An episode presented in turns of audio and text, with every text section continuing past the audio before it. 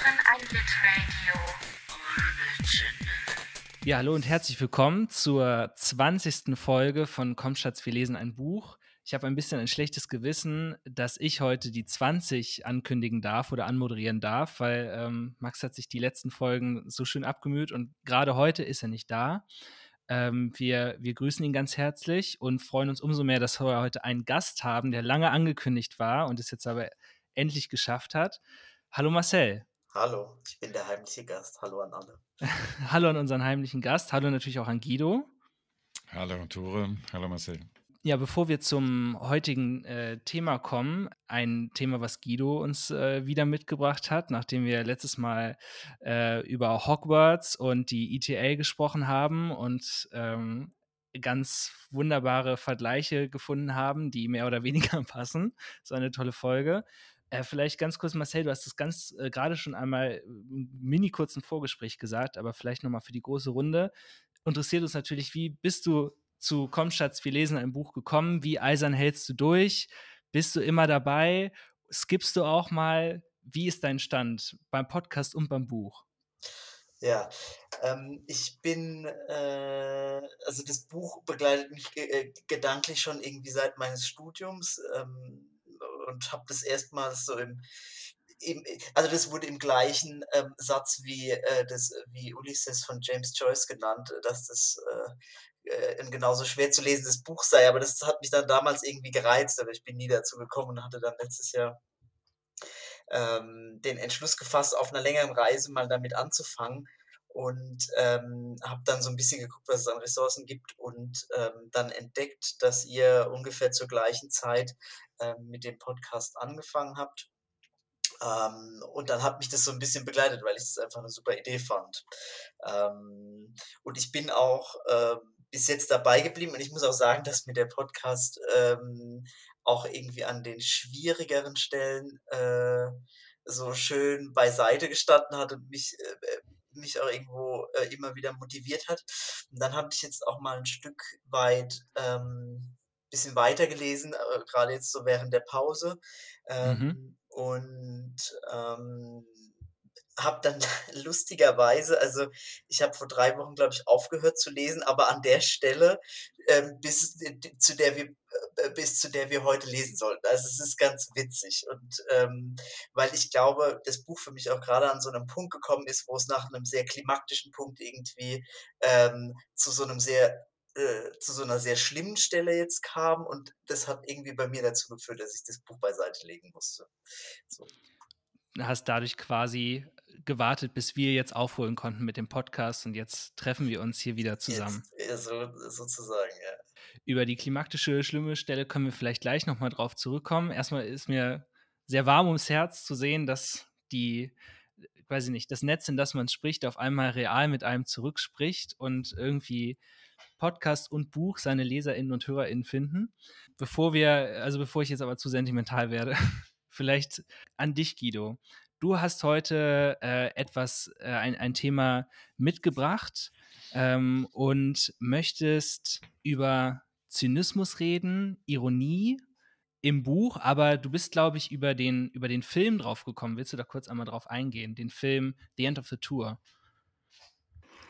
Genau, ein Kinofilm, der, ähm, wo ich jetzt zufällig entdeckt habe, dass man den gerade ähm, über Netzkino äh, streamen kann, äh, unbezahlte Werbung gerade, aber ähm, kleiner Tipp ist, ähm, ist jetzt nicht der heiße Sehtipp, finde ich. Also es ist ein Film, den man, glaube ich, nicht zwingend gesehen haben muss. Ähm, er hat so sein, seine Probleme, ähm, zumal ich die Schauspieler auch ein bisschen problematisch finde, aber egal.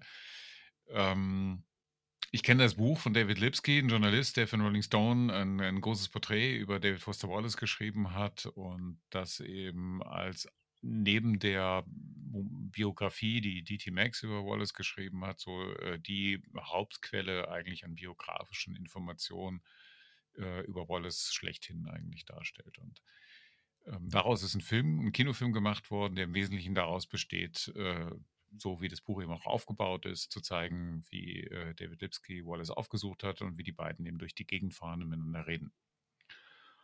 Ähm, so, und äh, da jetzt beim Wiedersehen dieses Films hat das eine Menge Irritation bei mir eher ausgelöst, ähm, die sich mit dem, was ich auch jetzt bei der Lektüre teilweise nicht nur in dem aktuellen Abschnitt, sondern auch schon vorher häufiger hatte, äh, dass mich diese reflexartige Ironie oder die da oft so eigentlich in so einer ja sarkastischen Haltung, würde ich fast sagen, äh, rüberkommt, ähm, zunehmend nervt.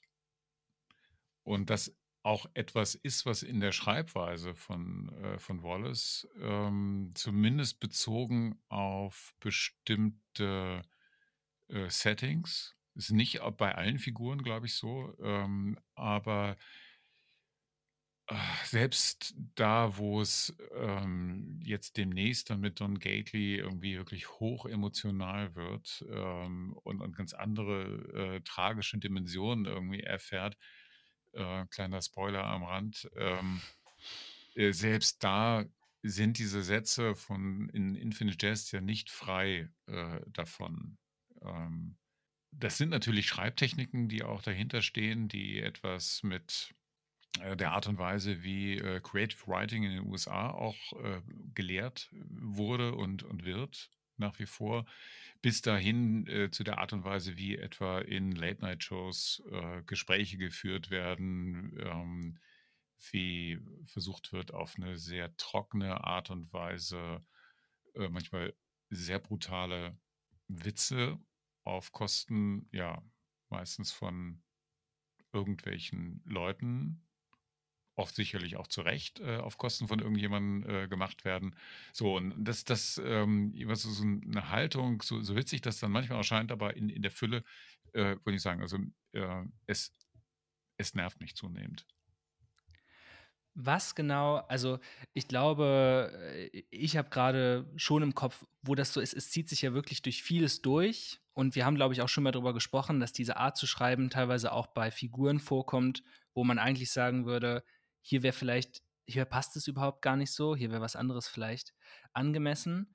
Ähm, aber was genau, was genau ist es, was sich daran nervt? Ist es so diese ständige Selbstbezogenheit oder ist es so eine Überlegenheit, die damit einhergeht oder eine Sperrigkeit, die den Lesenden irgendwie entgegengehalten wird? Kannst du das genauer irgendwie greifen? Manchmal sind es Attribute wenn sie auf bestimmte Substantive bezogen sind oder Erwerbien, eben im anderen Fall, also die in die Sätze eingestreut sind, ähm, die so für sich betrachtet genau eigentlich diesen Wallace-Kick äh, bedeuten, aber in der Summe eben mehr machen als die einzelnen Teile. Also so ein Satz wie, ähm, ich weiß nicht, bis, bis wohin sollten wir heute lesen? bis 1003, Guido. Ah, 1003 war das. Okay, Und jetzt in Folge 20 fängst du an, Sachen zu belegen im Text. Das ist, jetzt wird es jetzt wird's spannend.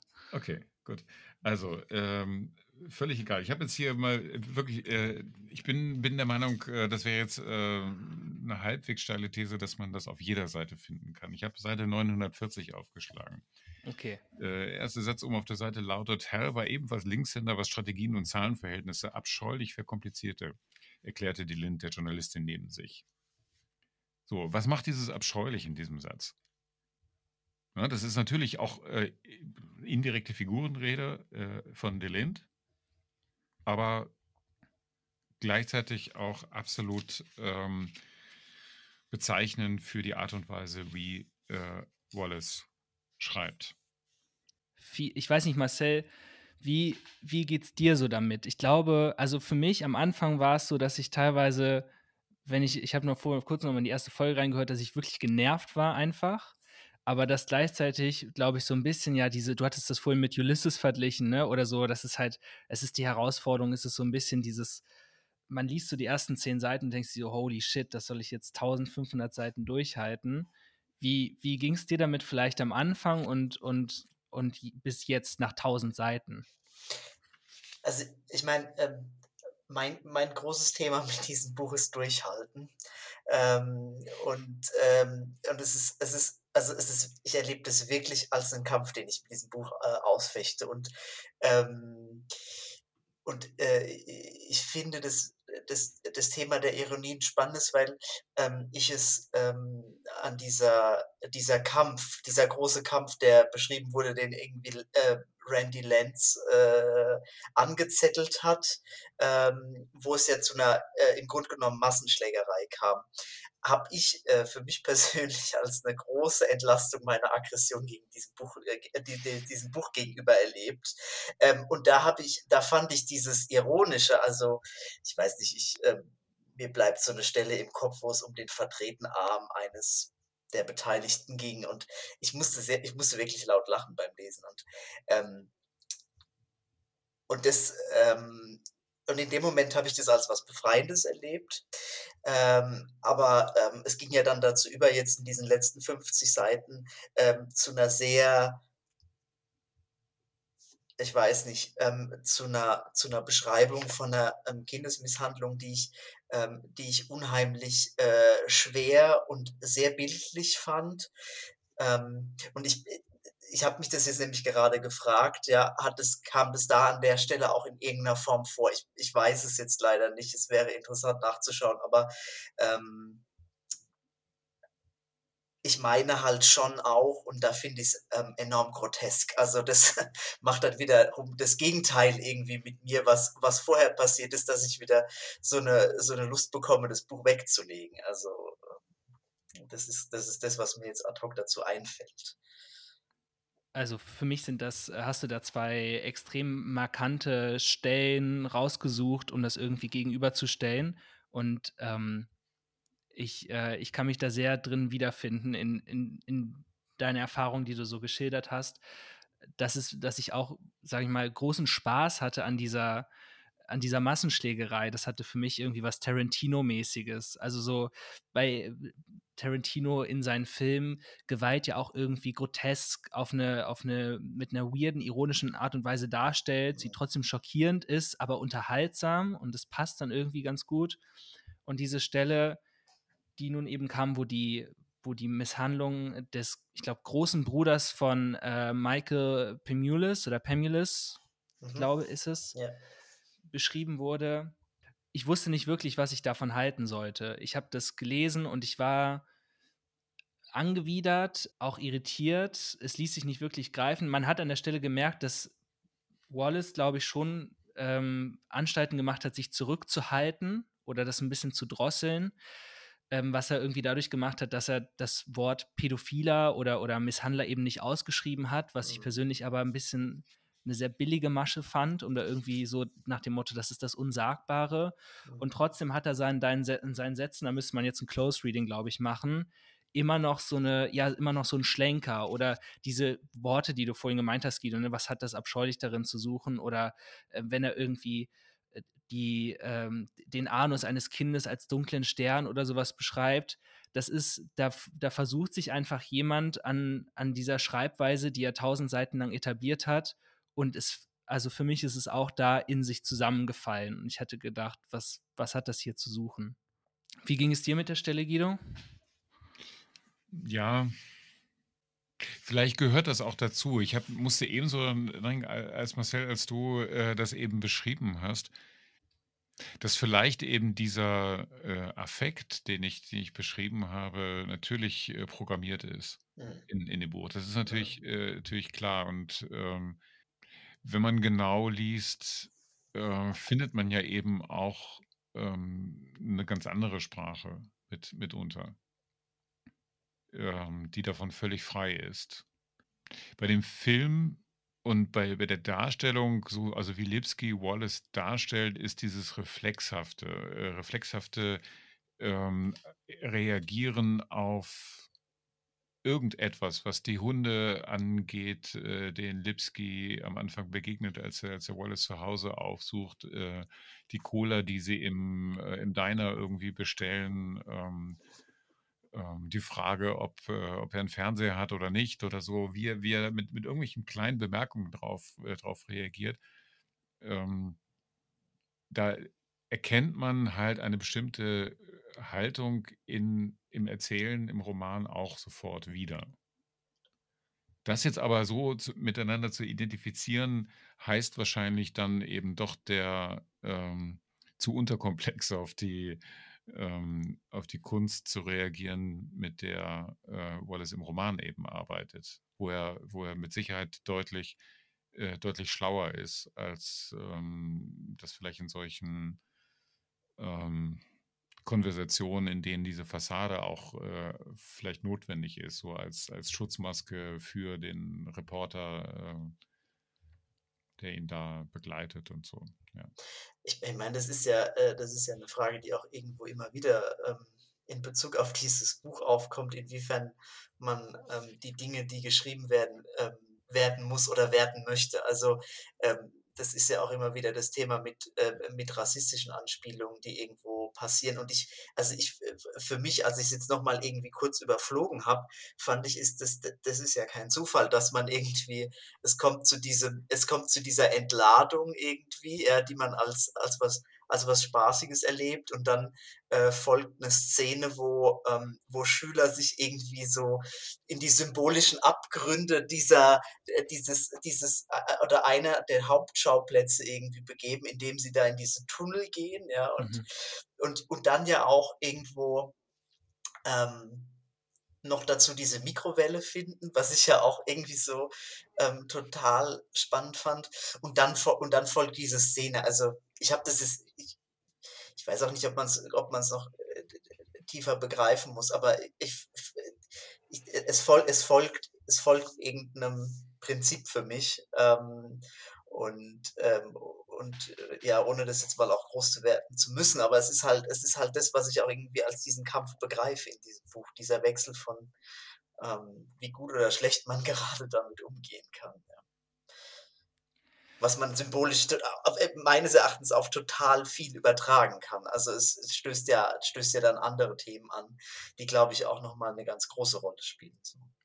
Also was vielleicht deutlich wird, ist, dass ähm, Wallace schon ein starkes Bewusstsein der, der toxischen Qualität von Ironie hat. Ähm, und das auch immer wieder äh, vermag auszustellen. Ähm, also er kann es anknipsen und wieder, wieder abschalten. Ähm, aber das Bewusstsein dafür ist da. Ich habe jetzt gerade noch mal so eine andere Stelle hier äh, auch wieder völlig beliebig ähm, aufgemalt, äh, aufgeschlagen, Seite 1011. Hell malt sich aus wie die riesige, zusammengesunkene, zitternde Storchengestalt seiner selbst, also des Vaters, eben äh, stundenlang im osteoporetischen Winkel über digitale Nachbearbeitungsgeräte gebeugt dasteht, Codes löscht und einfügt und Blutschwester eine taffe Nonne, also ein Titel, zu Sub versiven Inversion montiert. Und er hat keinen blassen Schimmer, was er selbst, wiederum der Vater, ich, ich ergänze es immer, weil das jetzt, wenn man das nur hört, dann irgendwie ein bisschen komisch sonst klingt, was er selbst während seiner geduldigen Mühsal gefühlt haben könnte. Vielleicht ging es bei der Meta, bei der Vielleicht ging es bei der Meta-Albernheit der ganzen Sache ja genau darum, dass nichts wirklich Gefühltes vorging. Das ist eigentlich Klartext ne, an der, der Stelle. Mhm. Den, den gibt es auch ähm, auf Seite 997 ganz stark und ich glaube, da kommt ein bisschen das zusammen, was ihr so als Punkte rausgestellt hat, nämlich einerseits ein Ringen, ein Ringen auch mit sich und ein, ein Ringen um Sprache, um Sachen auszudrücken und gleichzeitig Ironie, Distanz und, und Reflekt oder, oder quasi Selbstbezug als auch ein defensiver Abwehrmechanismus. Weil wenn ich immer schon Sachen herausstelle, dass ich, dass ich weiß, wo wie albern alles ist und dass ich das Spiel irgendwie mitspiele und dass ich das Spiel durchschaut habe, dann muss ich mich ja auf nichts einlassen, sondern dann habe ich ja immer eine Distanz zu den Dingen. Und auf Seite 996, 997 bisher für, für mich irgendwie so klar wurde es für mich bisher noch nicht wirklich benannt, wird äh, über, über Hell gesprochen. Ähm, ich bin mir nicht sicher, wer da spricht. Es wird, glaube ich, auch von einem Wir gesprochen, aber es wird hier gesagt, ähm, und dann ist es nicht mehr wegzukriegen, der missmutige Zynismus, der uns vor schmalzigem Gefühl und unkultivierter Navität bewahrt. Auf diesem Kontinent, zumindest seit der Rekonfiguration, ist Gefühl gleichbedeutend mit Naivität. Und, und äh, weiter unten äh, geht es, äh, kann ich nochmal lesen, Hell, der leer, aber nicht blöd ist, postuliert insgeheim, dass das, was sich als hippe, zynische Transzendenz des Gefühls ausgibt, in Wahrheit Furcht vor dem echten Menschsein ist. Denn ein echter Mensch, zumindest so wie ihn begreift, ist wahrscheinlich unvermeidlich sentimental, naiv, schmalzanfällig und ganz allgemein erbärmlich. Und das ist ja, also in dem Sinne ist ja all das, was vorher kommt, diese Abläufe, die er hat, diese Coolness oder die, oder ähm, den Rang, den ich gerade einnehme in der ETA, in der ETA-Position und wie ich irgendwie abhänge mit den Leuten in der Umkleide oder wie ich mich auf dem Platz verhalte, wie ich versuche, so einen Zen-Status dazu bekommen, ist bei ihm einfach eine, also das Schlimmste, was ihm passieren kann, ist Naivität und Kitsch. Und ich glaube, davor hat auch Wallace ganz große Angst, wenn er eben zum Beispiel in diesem Film die ganze Zeit sich darüber Gedanken macht, was erzähle ich jetzt David Lipsky und was für ein Mensch machen die aus mir? Machen die mir aus mir einen Naivling oder machen die aus mir jemanden, der Menschen manipuliert? Das ist, glaube ich, die größte Angst, aber er kommt nicht drum rum. Also er, er kommt irgendwie nicht raus. Er ringt mit sich, aber es passiert nichts. Kann auch sein, dass ich Quatsch erzähle. ja, ja, absolut, absolut nicht. Das, das, ist ein, das ist ein ziemlich finsterer Text an, an der Stelle natürlich. Ne? Also, wenn man auf die Einsamkeit von, von Hell hinweist und ähm, dann eben so Sätze über, über auch über das, äh, über S, ne? über, über gar nicht mal das S, sondern einfach nur, nur S. Mhm. Ähm, ein Ausmaß an psychischem Schmerz, das mit dem uns bekannten menschlichen Leben schlechthin unvereinbar ist. S ist ein Gefühl des radikalen und kompromisslosen Bösen, nicht nur ein Charakteristikum, sondern die Essenz der bewussten Existenz. Das ist schon, schon ziemlich heftig und ähm, ist dann ganz weit weg von, von, der, von dieser Meta-Albernheit, äh, die aber eben trotzdem gebraucht wird, weil ähm, bei aller Einsicht ähm, muss ja trotzdem eben mit solchen banalen Geschichten irgendwie umgegangen werden und diese Banalität eben ausgelebt äh, werden, die muss irgendwie adressiert werden und, und so weiter. Ähm, ja, und, und, und dafür, dafür hat dann wahrscheinlich äh, dieser Roman eben auch eine Form gefunden, das irgendwie auch zeigen zu können, während dann äh, sehr leicht, du hattest äh, heute ähm, ähm Dora auf diese, diesen berühmten äh, This is Water äh, Essay hingewiesen ähm, oder halt auch so ähm, diesen Essay, wo er über Ironie überhaupt, äh, das Problem mit Ironie eben schreibt.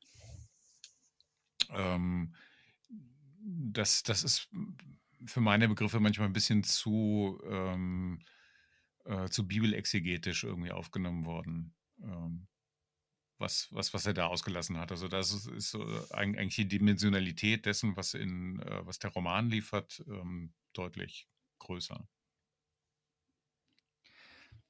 Ich habe aber schon das Gefühl, dass es, dass es mehr wird an Aufrichtigkeit oder Sincerity ist, finde ich, das schönere Wort. Ich weiß nicht, ob man das so gut übersetzen kann.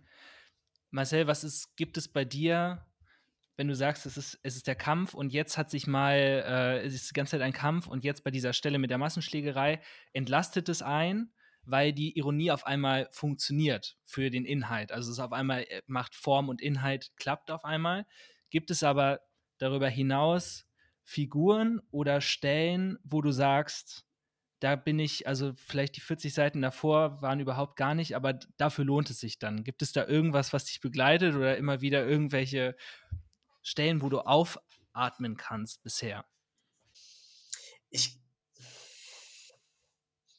ich komme ins Stocken, weil, weil ich das keine leichte Frage finde. Ähm, äh, es gibt, es, es gibt natürlich Figuren, mit denen ich, glaube ich, mehr sympathisiere als mit anderen. Ähm, ich glaube, ich glaube, ähm, der, der ist ja auch so in gewisser Weise und komischerweise äh, ein Liebling äh, ist irgendwo Don Gately und De Don Gately wird auch zu einem Liebling, weil ich das Gefühl habe, ähm, man leichter nachvollziehen kann, was ihn bewegt. So. Und bei jemandem wie Hal fällt einem das vielleicht nicht ganz so leicht. Und ich, ich, was ich, ähm, was mir aber auch auffällt, ist so, ähm, es gibt halt auch immer wieder Stellen in diesem Buch, ähm, wo ich das Gefühl habe, ich bin irgendwie ähm, mehr bei dem Autor selbst als, äh, als irgendwie, ähm, als, als irgendwie jetzt bei bestimmten Figuren. Und dann, das, und das ich weiß nicht, da, an solchen Stellen wird es dann, finde ich, irgendwie besonders kompliziert. Aber ich, mhm. ja, ich kann, ich, kann nicht, ich kann nicht wirklich sagen, dass ich, ähm, dass ich, dass ich Figuren habe, ähm, die ich jetzt besonders, auf die ich mich freue oder und ich habe auch das Gefühl, dass, dass einige sich, also ähm, wer, wer für mich zum Beispiel auch greifbarer wurde, war ähm, Marathé und das ist ja auch schon eine Figur, die sich irgendwie seit, ich weiß es nicht, wahrscheinlich Anfang des Buches ähm, irgendwie mitzieht und erst, erst mit der Zeit ähm, äh, jetzt an, an Interesse gewinnt für mich und ich glaube, ähm, da, da kann vielleicht auch noch was passieren. Ähm, und ich habe aber auch irgendwo mal, ähm, irgendwo mal gelesen, ähm, als ihr diese Rezensionenfolge hattet, ähm, da musste ich, äh, ich habe nämlich auch vorher natürlich mehrere Rezensionen gelesen und irgendeine Rezension war, ähm, wenn man das Buch fertig gelesen oder irgendwie so im Sinne von, wenn man das Buch fertig gelesen hat, realisiert man, dass man es nochmal lesen muss. Und das kann ich schon, das kann ich schon nachvollziehen, weil ich glaube, es braucht allein einmal, um überhaupt irgendwie, ähm, zumindest für mich jetzt, ähm, diese, diese Figuren wirklich irgendwie klar werden zu lassen. Also das passiert bei mir immer noch. Deswegen finde ich diese Frage so schwierig, glaube ich. Ja, so ein bisschen fiese Frage, so on the spot. Ich meine, ich dachte, ich dachte mir nochmal, äh, äh, weil du, Guido, ja am Anfang gesagt hattest, ähm, du, du, bist, du bist irgendwo ähm, äh, auch ein Stück weit genervt von der Ironie oder so die Frage kommt auf, ähm, warum das genutzt wird.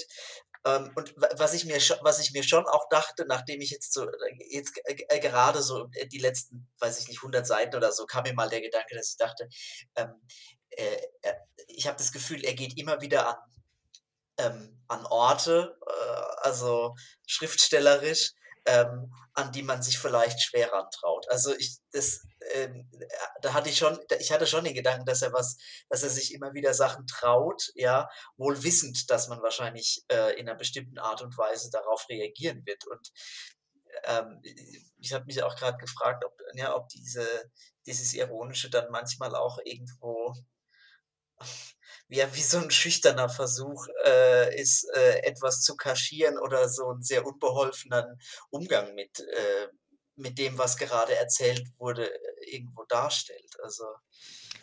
Absolut, ja. Also ich, äh, ich sehe es ganz genauso. Das ist kein, kein Ausdruck von Souveränität. Ja. Überhaupt nicht. Ja. Das ist das genaue Gegenteil eigentlich ja. davon. Und das ist sicherlich auch so ein bisschen das, äh, das Problem, äh, dass das genau immer missverstanden wurde in, in Bezug auf Wallace als Figur, in Bezug aber auch auf diesen Roman. Äh, als, ähm, als wäre das das zentrale Thema und gleichzeitig aber auch die Form der Darstellung. Ähm, als müsste das so eine Art ähm, äh, Katharsis sein, wenn, wenn man dieses Buch äh, liest und sagen durch, durch, durch alle äh, Tiefen der Ironie durchgewartet ist, dann ist man hinterher irgendwie gefeit davor oder so. Mhm. Das ist, glaube ich, ein echt äh, extrem grobes Missverständnis. Ähm, also mir, mir, war dieses Ironie-Bashing schon immer irgendwie ein bisschen äh, suspekt. Gleichzeitig aber ähm, bin ich schon noch dabei, von dem, was ich vorhin gesagt habe, dass ähm, mich der Reflex, dass der ironische Reflex durchaus auch in der Lage ist, schwer zu nerven. Ähm, weil es nämlich diesen, ähm, ich, ich weiß, dass es unerträglich wäre, jetzt an, an äh, 1500 Seiten zu lesen, die mit dieser Ernsthaftigkeit, wie wir es eben äh, zitiert haben, zum Beispiel ähm, durchgezogen würden. Das wäre ein unerträgliches Buch. Das würde, würde kein Mensch angucken wollen. Ähm, selbst wenn das noch so brillante Gedanken wären. Äh, nein, dann wäre es wirklich biblisch. Ja, äh, vermutlich, vermutlich wäre es dann einfach auch ein kürzeres Buch. Ja. Ähm, und doch ist aber ähm, diese, diese Dichte mit der auch zum Beispiel äh, Vokabular, äh, was uns auch häufig völlig unverständlich ist, wenn wir nicht äh, ständig den Webster irgendwie aufschlagen oder, oder irgendein Fachwörterbuch äh, daneben liegen haben, ähm, wie das sozusagen gezielt eingesetzt wird, wie dieses Brainige äh, ständig ähm, so ostentativ dann, dann ähm, da rausgehangen wird. Ähm, erfüllt es eben auch genau diesen Zweck zu nerven. So, damit, damit müssen wir dann als, als Leser vermutlich klarkommen. Ähm, und es gibt aber eben auch das als ein, als ein wenn man so will, als ein Charakterzug. Das ist ein, ist ein Teil der Persona dieses Autors. Alles Züge, die nicht immer sonderlich angenehm sind und ähm, ja. Was er ja aber auch vermutlich selber weiß. Ja, ja, natürlich. Also steile These oder vielleicht nicht ganz so steil. Unendlicher Spaß ist eigentlich nur dafür da, um die Ironie ein für alle Mal zu dekonstruieren, um selbst die Ironie, die ja sonst die zu dekonstruieren da ist, zu dekonstruieren. Und dann, dann steht man da und guckt, was bleibt denn eigentlich übrig. Schauen wir mal, ob sich bewahrheitet. Also ich, ich, ich erwarte auch immer noch die große Offenbarung am Ende dieses Buches, aber ich weiß auch noch nicht, vielleicht werde ich auch enttäuscht. Hm. Ich, ich bin mal gespannt. Die Offenbarung hast du eben selber schon genannt. Also, ne? also das, was du äh, meintest, also das, das, äh, dass du einfach von vorne anfangen musst. Ja. Ich, ich, will, ich, ich will trotzdem, ich warte, ich hoffe auch auf eine Offenbarung, Marcel. Ich, ich brauche wie das, wie, wie Offenbarung des Johannes zum Schluss. Ja. Es geht alles in einem großen Ende auf, vielleicht. Ich glaube schon. Ja. Ich, ich, ich bleibe einfach fest bei dem Gedanken, weil das muss mich doch die nächsten 500 Seiten tragen. Dann würde ich sagen, wir, wir, haben, wir haben besprochen, die Ironie als Unsicherheit und als Streugut, zwischen dem man, ähm, zwischen dem man die Aufrichtigkeit finden kann, die uns irgendwie weiterlesen lässt.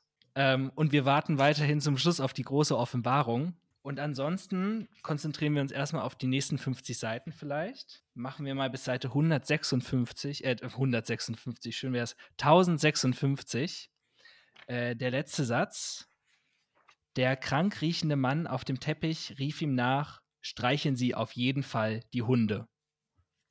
Ein schöner letzter Satz. Marcel, sehr, sehr schön, dich dabei zu haben. Vielen Dank. Danke. Ähm, komm gerne wieder als Gast und natürlich auch die Einladung äh, in die Telegram-Gruppe und alle ZuhörerInnen, die wir da draußen haben. Wenn auch ihr dabei sein wollt und uns ähm, energisch widersprechen wollt, gerne mal oder einfach jubeln zustimmen, dann tretet der Telegram-Gruppe bei und schreibt uns einfach. Dann bedanke ich mich auch bei dir, Guido. Danke dir, Tore. Dankeschön. Wir sehen uns dann in einer Woche wieder. Dann wieder mit Max am Mikrofon. Und bis dahin gutes Lesen. Tschüss. Das war ein Litradio ohne Origin.